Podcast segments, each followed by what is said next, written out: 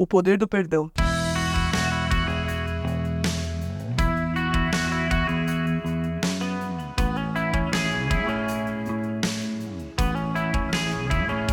No final do livro, Jó tem mais um grande desafio. Mesmo em meio a todo aquele momento tão conturbado, seu desafio agora é liberar perdão. Perdoar os amigos que tinham deixado ele pior do que quando tudo começou. Como Jó foi capaz de perdoar os seus amigos? Jó só foi capaz de perdoá-los depois de ter visto a Deus. Então Jó respondeu ao Senhor: Sei que podes fazer todas as coisas Nenhum dos teus planos pode ser frustrado. Tu perguntaste: quem é esse que obscurece o meu conselho sem conhecimento? Certo é que falei de coisas que eu não entendia, coisas tão maravilhosas que eu não poderia saber. Tu disseste: agora escute e eu falarei. Vou lhe fazer perguntas e você responderá. Meus ouvidos já tinham ouvido a teu respeito, mas agora os meus olhos te viram. Jó 42, de 1 a 5. Esse encontro real levou Jó a ver a sua pequenez, sua ignorância, seu, sua condição diante de Deus e ele se humilhou. Ele sabia que havia falado de coisas que ele não compreendia, que havia culpado a Deus injustamente, que não seria capaz de responder as perguntas que Deus havia feito. E Deus está virado com os amigos de Jó.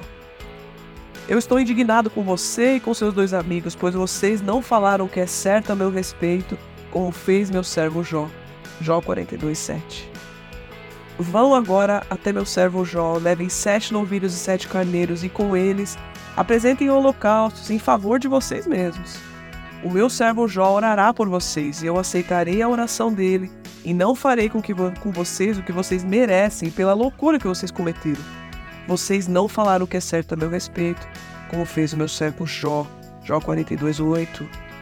Depois de tudo o que Jó tinha vivido com Deus, como ele poderia não perdoar os seus amigos? O perdão liberta, o perdão cura. O perdão é um processo que precisa ser vivido. Perdão é uma dor que precisa ser chorada até a última gota. Só depois de orar por eles e interceder por eles diante de Deus a vida de Jó é restaurada. Mas note que Jó reconhece a grandeza de Deus antes de tudo ser restituído. Jó não sabia que teria tudo restituído. Essa não foi a motivação dele para liberar perdão. Depois que Jó orou por seus amigos, o Senhor o tornou novamente próspero e lhe deu em dobro tudo o que tinha antes.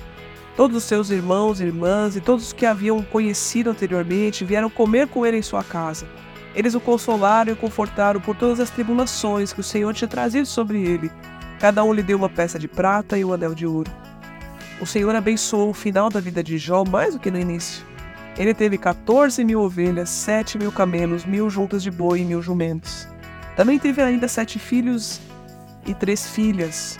A primeira deu o nome de Gemima, a segunda de Késia e a terceira de Querem-Apuque. Em parte alguma daquela terra havia mulheres tão bonitas como as filhas de Jó, e o seu pai lhes deu herança junto com seus irmãos. Depois disso, Jó viveu 140 anos e viu seus filhos e os descendentes deles até a quarta geração, e então morreu em idade muito avançada, Jó 42, de 10 a 17. Se nada mudasse na situação de Jó, ainda assim, Jó amaria a Deus. Mas você notou que Deus não enviou os mesmos filhos? Aqueles que tinham morrido, eles não ressuscitaram, eram outros filhos. Irmãos, o sofrimento deixa marcas tão profundas e algumas coisas nunca mais voltam a ser como eram antes. Jó não era mais o mesmo. Quem passa pelo luto nunca mais será a mesma pessoa. Nada voltará a ser como era antes. Por isso, não tente trazer de volta algo que não pode ser trazido de volta. Não viva sua vida como se a pessoa que se foi ainda estivesse viva. Há várias maneiras de viver a vida e uma das maneiras de viver a vida é não viver. A vida é para ser sentida, é para ser vivida. Muitas vezes podemos cometer o engano de achar que, houve, que o que houve com Jó acontecerá exatamente da mesma forma conosco. Então, se nós não amaldiçoarmos a Deus, passaremos pela aprovação e receberemos tudo em dobro, como Jó. A história de Jó nos ensina que Deus está sempre presente conosco em todos os momentos. Quando celebramos a vida pelo nascimento de alguém e quando lamentamos a morte de alguém que nós amamos. Lembre-se, a palavra final é sempre de Deus.